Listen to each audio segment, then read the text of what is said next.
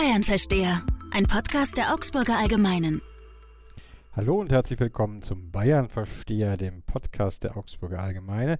Und herzlich willkommen zu einer Art Sonderausgabe. Wir haben den Bayern-Versteher ja vor einigen Monaten gegründet, um den Bayern gerade in diesem besonderen Wahljahr auf den Zahn zu fühlen. Und heute ist der Wahlabend gewesen und wir sitzen hier noch beisammen, nachdem wir den ganzen Abend schon darüber berichtet haben und wollen Ihnen natürlich für Montagmorgen gleich eine Einschätzung liefern, wie es denn nun aussieht.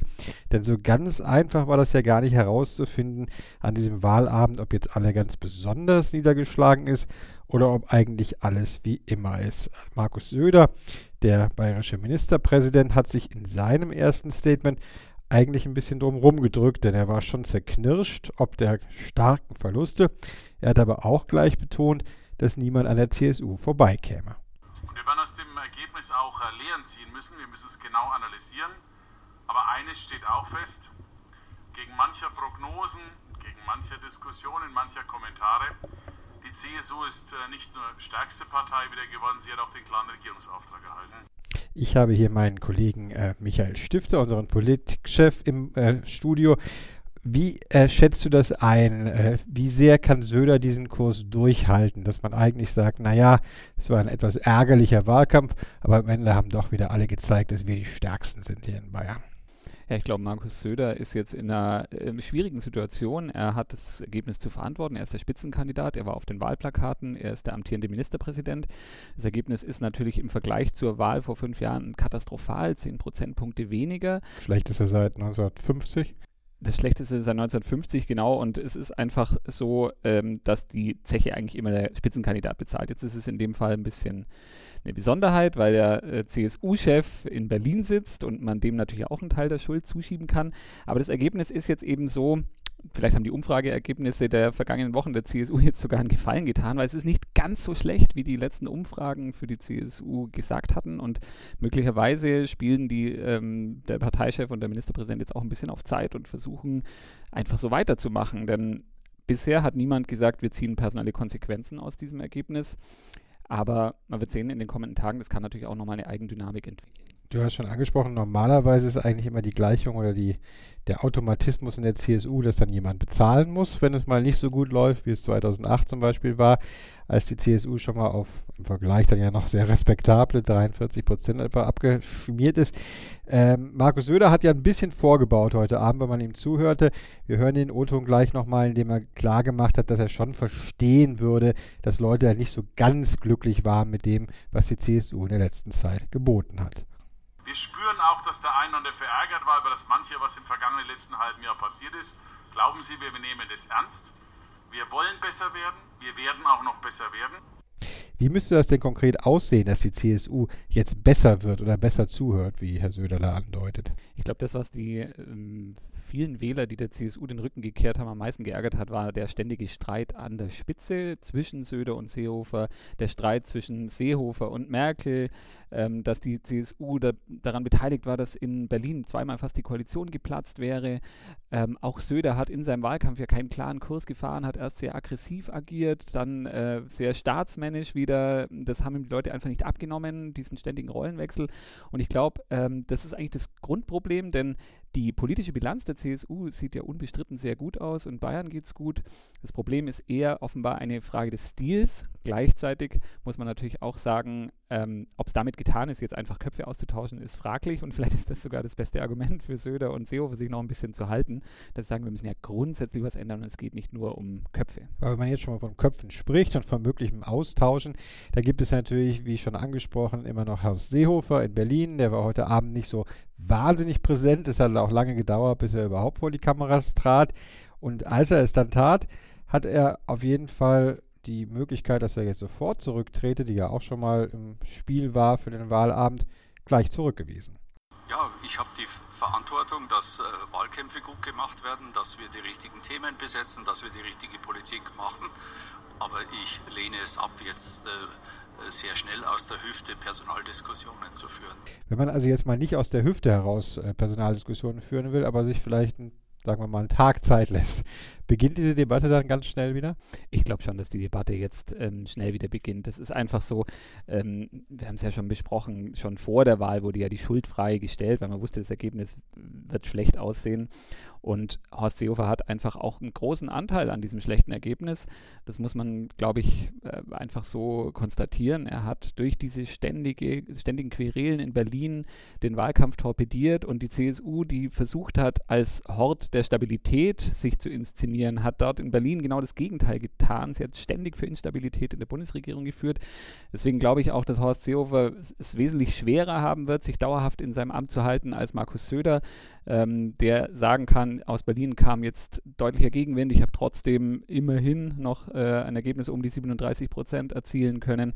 Ich glaube, für Seehofer ist es schwieriger, zumal es natürlich auch einige gibt, mit äh, denen er oder die mit ihm offene Rechnungen haben.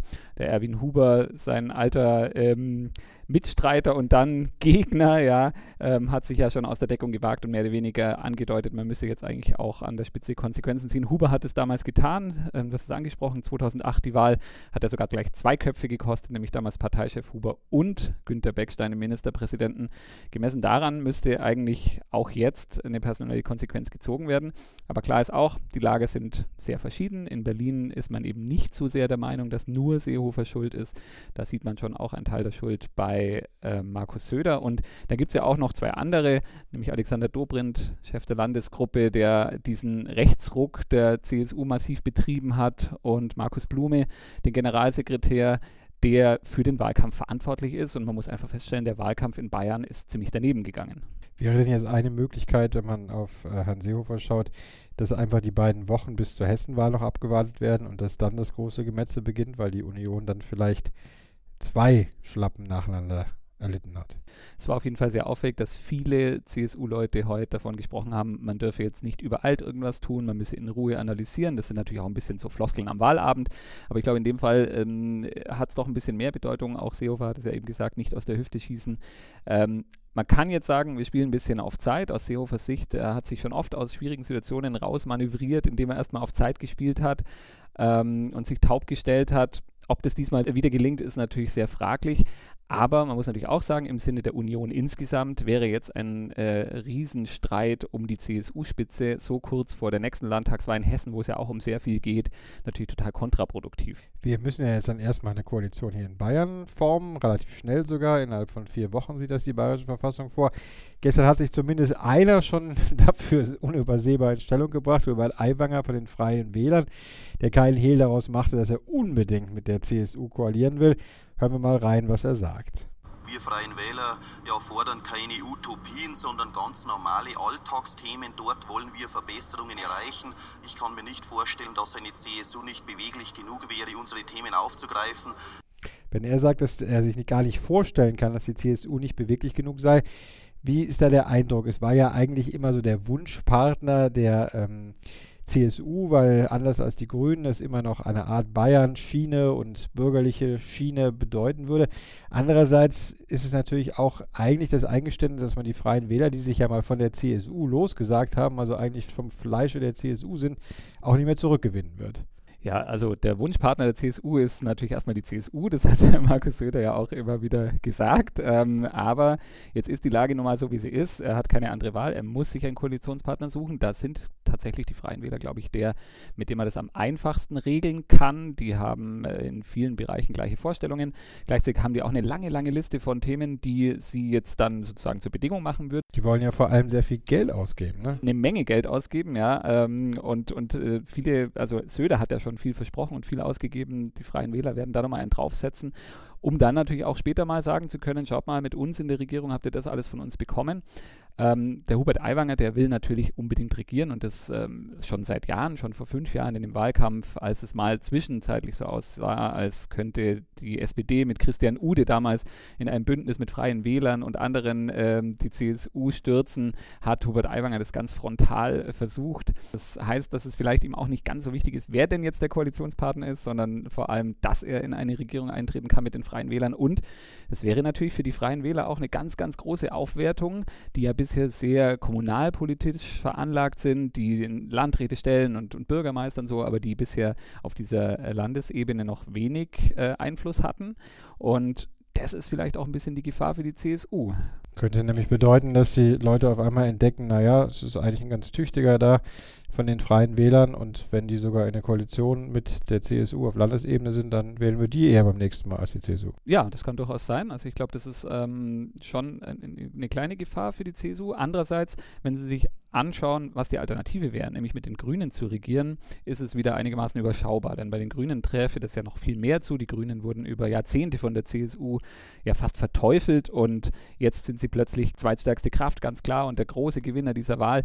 Wenn man die jetzt in eine Koalition holen müsste und ähm, mit ihnen regieren müsste, dann würde man die vielleicht auch aufwerten und ähm, dann müsste man sich selber vielleicht auch eingestehen, dass dieses alte Klischee von diesen äh, langhaarigen Bombenlegern eben nicht mehr zutrifft. Hören wir doch mal kurz rein, wie die Gewinnerin des Abends sich anhört, Katharina Schulze, Spitzenkandidatin der Grünen. Wow, vielen Dank an die Wählerinnen und Wähler, dass sie uns dieses Vertrauen geschenkt haben und dass sie auch deutlich gemacht haben, dass man in der heutigen Zeit eine mutige, eine leidenschaftliche, eine zuversichtliche, proeuropäische Politik machen kann. Fehlende Leidenschaft hat ja wirklich noch niemand Frau Schulze vorgeworfen. Sie ist ja ein wahrlich überschwängliches Wesen, kann sie natürlich nach diesem Ergebnis äh, auch in der Tat sein. Andererseits muss man so ein bisschen fragen, was nützen jetzt eigentlich diese Prozente, die sie da eingefahren haben, wenn sie am Ende doch wieder nicht mitregieren können. Ja, das ist natürlich eine Frage, die man stellen kann. Die Grünen sind jetzt sehr euphorisch, sie feiern, äh, sie feiern auch zu Recht. Niemand hat so viel zugelegt, im Ergebnis verdoppelt, historisch höchstes Ergebnis, Rekord. Sie haben es geschafft, dass sie wirklich einen Gegenentwurf in diesem Wahlkampf zur CSU geboten haben. Ähm, schon, schon einfach durch die Personen, zwei sehr junge Kandidaten, die gegen die älteren Herren, gut, Markus Söder ist ein junger Ministerpräsident vergleichsweise, aber mit Seehofer in der Kombination natürlich schon Establishment seit vielen Jahren.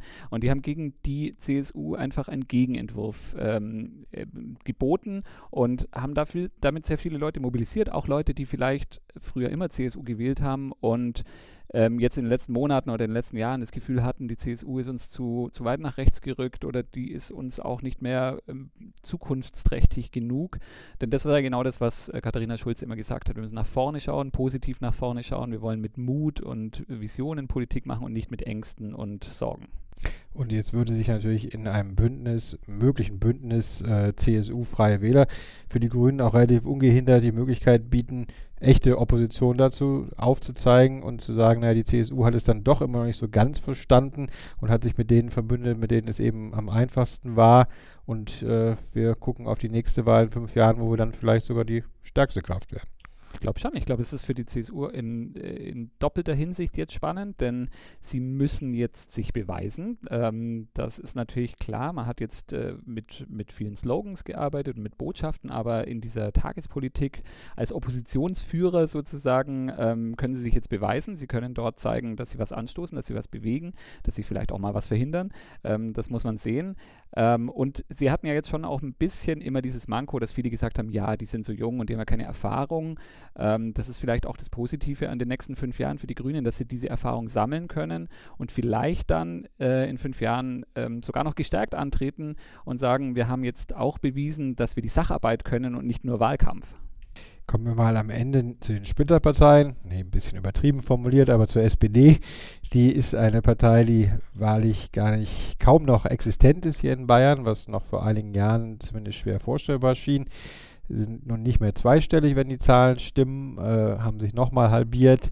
Hören wir mal ganz kurz rein, was die äh, Spitzenkandidatin Natascha Kohnen zu sagen hatte über diesen bitteren Abend für ihre Partei. Man traut der SPD nicht mehr ganz zu, dass sie das tut, was sie sagt. Und wir müssen jetzt wirklich in diesen nächsten Jahren uns aus, aus dieser Distanz herausbewegen und wieder einen klaren Glauben an die SPD herstellen den Glauben an die SPD herstellen. Das hört man ja von der SPD relativ oft, sowohl auf Bundesebene, wo sie ja mittlerweile im Umfang auch noch bei 15 Prozent liegen, als auch ähm, hier in Bayern. War es nochmal ein speziell bayerisches Problem oder äh, hat einfach der Bundestrend so stark gegen die Partei gearbeitet? Ich glaube, es ist schon beides. Ähm, der Bundestrend der SPD ist natürlich ähm, ganz schlecht und äh, davon kriegt man als Wahlkämpfer natürlich überhaupt keinen Rückenwind. Gleichzeitig hat Natascha Kohn es halt auch überhaupt nicht geschafft, mit ihren Positionen irgendwie durchzudringen. Sie hat ja eher theoretisch plakatiert, Haltung, Anstand, Gerechtigkeit. Das klingt natürlich alles gut, aber sie hat es irgendwie nicht geschafft, da ein bisschen Leben reinzubringen, auch in diese Begriffe. Und dadurch ist es dann so entstanden, dass ähm, die Grünen diese Lücke ein bisschen gefüllt haben. Wähler, die eher linksorientiert waren, gesagt haben, dann wählen wir lieber gleich die Grünen, weil die sind richtig stark und da können wir vielleicht mehr bewegen, vielleicht regieren die sogar. Ähm, die SPD hat aber auch viele Wähler an die CSU verloren, interessanterweise, was auch zeigt, dass sie eigentlich gar keinen richtigen Kurs gefunden hat, der eine Seite besonders anspricht. Und ähm, das Ergebnis für die SPD ist natürlich eine totale Katastrophe. Die hatten ja ähm, bei den Landtagswahlen auch immer wieder mal deutlich über 30 Prozent. Das ist dieses Mal natürlich äh, unglaublich und ähm, ich glaube, es wird lange dauern, bis die SPD in Bayern sich davon irgendwie erholen kann weil du schon die Anstandplakate angesprochen hast, der SPD, auch wenn die damit nicht punkten konnte. Zum Schluss, was erwartest du trotzdem von einem Ministerpräsidenten Söder, der an diesem Wahlabend ja schon deutlich anders auftrat, als man ihn so am Anfang des Wahlkampfes noch kannte. Man kannte ihn relativ polterig, lautstark. Äh, du hast schon angesprochen, dass er am Anfang auch aggressiv in manchen Punkten war, den Streit mit der Kanzlerin sehr auf die Spitze trieb, den Kreuzstreit relativ offen geführt hat, vom Asyltourismus zwischendurch sprach. Das hat in den letzten Mo Wochen und Monaten jetzt direkt vor der Wahl schon sehr deutlich abgenommen. Aber ist zu erwarten, dass jetzt im Prinzip so eine Art Stilwechsel auch in der CSU erfolgt, egal in welcher Koalition sie regieren wird. Ja, da bin ich fest überzeugt davon. Das ist ja auch die einzig schlüssige Antwort auf dieses Ergebnis, denn wir haben es ja schon besprochen. Bayern hat ja eine tolle Bilanz und das ist ja der CSU zu großen Teilen zu verdanken, die dieses Land über viele Jahrzehnte fast immer alleine regiert hat. Also es sind ja keine äh, politischen Entscheidungen, die jetzt hier so ähm, abgestraft wurden. Ich glaube, es ist vor allem eine Frage des Umgangs miteinander und da haben sowohl ähm, Horst Seehofer als auch Markus Söder in den vergangenen Jahren für viele Menschen einfach schlechten Stil gezeigt. Sie waren, das, das ging an schon mit dem Auftritt damals äh, von Angela Merkel auf dem CSU-Parteitag, wo Seehofer sie so schlecht behandelt hat und äh, da minutenlang abgekanzelt hat. Ja. Ähm, es war aber auch eine Frage der Wortwahl. Söder mit seinem Asyltourismus, den er immer wieder in allen möglichen Interviews gebracht hat, um äh, da die Stimmung wieder anzuheizen, was die Flüchtlinge angeht. Das haben ihm viele Bayern nicht verziehen. Viele von denen ähm, sind eben dann vor allem zu den Grünen abgewandert, ähm, weil sie eben es hieß ja immer, die Grünen haben plakatiert Herz statt Hetze. Das ist natürlich äh, ein sehr, sehr, sehr, ja, tatsächlich plakativer Slogan, aber er hat viele Leute angesprochen. Und zwar, weil die Grünen da einen wunden Punkt getroffen haben. Die CSU hat sich im Stil nicht besonders gut verhalten. Und ich glaube deswegen ganz fest daran, dass, wenn er es denn schafft, Markus Söder seinen Stil da ändern wird. Die viel entscheidendere Frage ist aber, ob die Leute ihm diesen neuen Kurswechsel dann auch wirklich abnehmen. Er hat es ja am Ende des Wahlkampfs schon versucht mit moderateren Tönen. Das hat aber offensichtlich nicht gefruchtet. Nochmal als allerletzte Frage, es gab ja auch noch den Erklärungsansatz von Ex-Ministerpräsident Edmund Stoiber, dass eigentlich die Zugezogenen schuld seien.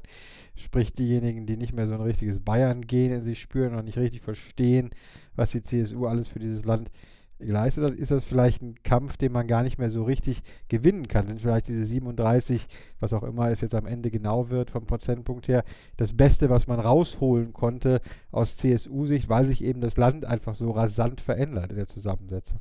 Markus Söder würde das wahrscheinlich gerne so hören, dass das das Beste ist, was man rausholen konnte.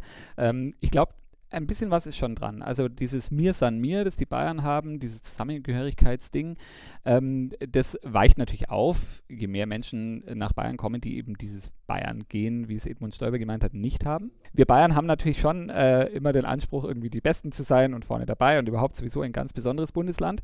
Ich glaube, es ist auch so, aber ähm, je mehr natürlich nach Bayern ziehen, die das nicht so sozusagen schon mit der Kuhmilch aufgesogen haben, ähm, desto größer ist natürlich die Frage, ob man damit allein, mit diesem Lebensgefühl, noch punkten kann. Und was Edmund Stoiber da gesagt hat, war natürlich ein bisschen unglücklich, weil, weil das klang natürlich so mal, wenn die ganzen Preise nicht zu uns kommen wären, dann hätten wir immer noch die absolute Mehrheit. Ähm, das wirkt ein bisschen kurios. Eine Partei, die äh, den Anspruch hat, vor allem dafür gewählt zu werden, dass sie so ein Lebensgefühl ähm, widerspiegelt, das ist vielleicht auch ein bisschen kurz gegriffen und die CSU ist da vielleicht sogar langsam langsamer als das Land, denn das Land hat sich ja in den letzten Jahren sehr, sehr stark weiterentwickelt. Ähm, Digitalisierung und, und als Technologiestandort und als Hightech-Standort. Ähm, und vielleicht ist die CSU vielleicht ein bisschen dem Tempo, das der Freistaat hingelegt hat, hinterher und muss sich auch noch ein bisschen modernisieren. Wir haben auf jeden Fall einen hochspannenden Abend hinter uns. Dieser Wahlabend hat uns, glaube ich, alle bis an die Grenzen gebracht. Ganz herzlichen Dank an äh, Michael Stifter für seine Einschätzung, an Annika Zieder für die Produktion des Podcasts. Und äh, schalten Sie wieder ein, wenn äh, es beim nächsten Mal heißt Bayern verstehe, denn wir werden natürlich auch nach der Wahl versuchen, die Bayern weiter zu verstehen.